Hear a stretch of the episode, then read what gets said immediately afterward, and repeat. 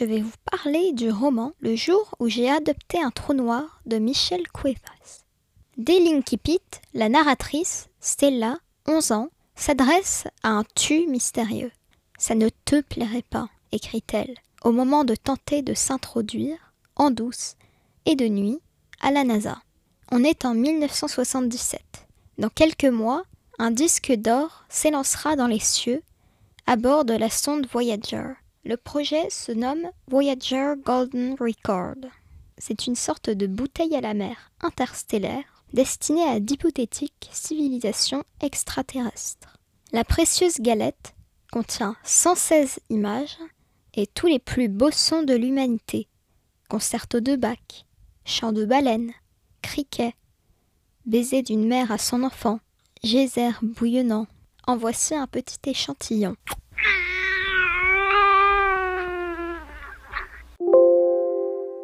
Eirenikos prosphilos eleluthamen philoi. 안녕하세요. mpone ka botono se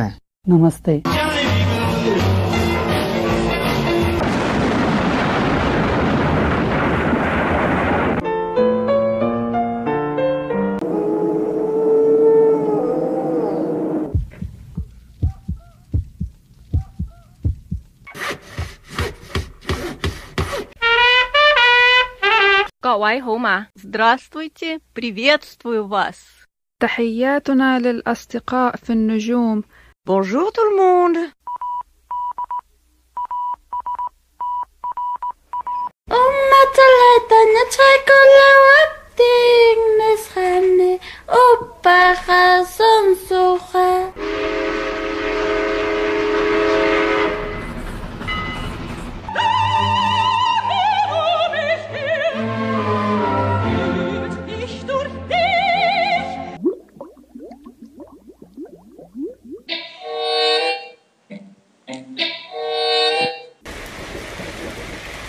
Paz e felicidade a todos. Shalom. Assalamu alaikum.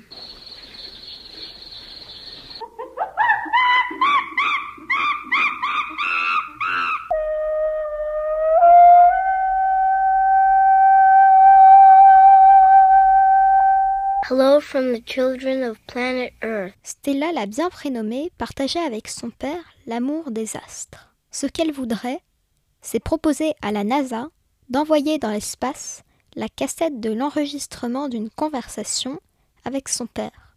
Car, on le comprend vite, c'est à lui que la jeune ado écrit. Et quand elle tombe par hasard sur leur télescope ou les autocollants phosphorescents qu'ils avaient collés ensemble au plafond de sa chambre, ça lui vrille le cœur. En attendant, en rentrant de son escapade ratée à la NASA, Stella s'aperçoit qu'on la suit. Est-ce un chien ou un chat perdu? Rien de tout ça. C'est un blob d'obscurité, pas plus gros qu'un lapin, autrement dit, un trou noir. Parfaitement, l'un de ces objets célestes qui se forment quand une étoile géante meurt et s'effondre sur elle-même. Ce qui correspond assez bien à la situation de Stella. Son père est mort et son monde s'est écroulé. Il est parti et il y a un trou dans ma vie, dit-elle. Si par malheur Cosmo, son petit frère de cinq ans, se risque ne serait-ce qu'à prononcer le nom du défunt, Stella lui décoche un regard noir, le regard. Celui qui dit On n'en parle pas de papa, jamais de la vie, et tu le sais très bien. Imaginaire ou pas, Larry le trou noir est à la mesure du trou dans le cœur de Stella. Il devient trou noir de compagnie et fait son travail de trou noir en avalant tout sur son chemin. La lampe électrique, mais aussi les nains de jardin de la voisine, l'horrible jouet sonore du petit frère, et tout ce qui est doux, comme les pulls moches de tante Céleste, le hamster, et même le chien. Larry avale carrément un chapitre du livre qu'on est en train de lire. L'idéal, ce serait qu'il absorbe ainsi tous les souvenirs de Stella. Elle pense que, comme ça, elle ne sentirait plus rien et irait mieux. Mais finalement, si, au lieu du néant et de l'oubli, le trou qu'elle a au fond du cœur était un trou de verre, un de ces portails astrophysiques qui conduisent d'un endroit à l'autre de l'univers, si, en acceptant le chagrin et le souvenir, Stella parvenait à grandir et à se retrouver. Je vais vous lire un extrait. Elles sont toujours là, invisibles, se fondant dans la peinture du plafond pendant le jour et n'apparaissant que la nuit. quand je suis toute seule dans mon lit. Maintenant qu'il y a Larry, je lui montre notre meilleure constellation. Celle-là, c'est ma préférée. Elle s'appelle le voyageur spatio-temporel.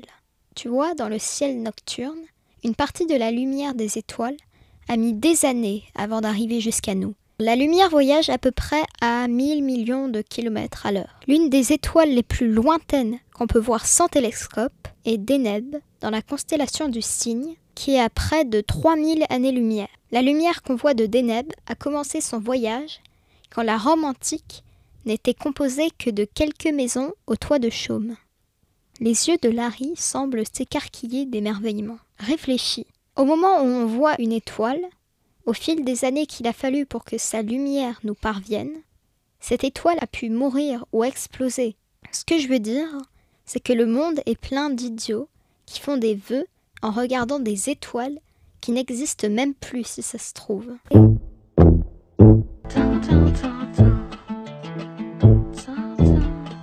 Le jour où j'ai adopté un trou noir de Michel Cuevas paraît aux éditions Nathan dès 10 ans. Retrouvez la chronique de Rémi sur le site d'Enfantillage.